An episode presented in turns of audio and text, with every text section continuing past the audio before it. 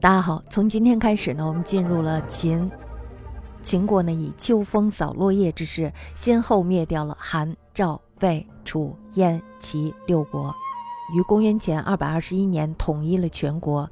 秦王朝呢，统一天下，是中国历史上第一次大统一，因此呢，也被史学家称为万世开基。这个开基之人呢，即为始皇嬴政。齐王朝呢，是中国历史上第一个中央集权的封建王朝。齐王朝呢，废除了周代的分封制，取而代之的是郡县制。中央呢，对于地方有很大的控制权。此外呢，秦始皇还北伐了匈奴，建筑了万里长城，以定边疆，统一了文字、货币、度量衡。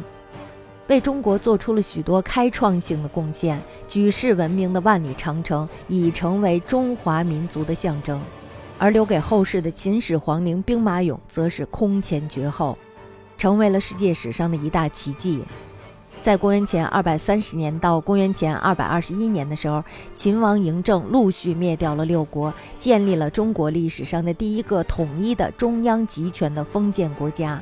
创建了以后，影响中国达到数千年的封建帝制。那么，在公元前二百一十年，秦始皇病死，他的儿子胡亥继位，这就是秦二世。秦二世呢，对于人民的剥削还有压迫是残酷的。在公元前二百零九年的时候，陈胜吴广起义，秦王朝的统治被农民起义推翻了。大都知道，周赧王五十九年，也就是公元前二百五十六年的时候，秦灭周。自次年，也就是秦昭襄王五十二年的时候，即公元前二百五十五年，一直到秦王政二十五年，也就是公元前二百二十二年，史家呢以秦王纪年。秦王政二十六年庚辰，也就是公元前二百二十一年的时候，秦王政完成了统一，自称为始皇帝。至公元前二百零六年，刘邦进军关中，秦灭亡。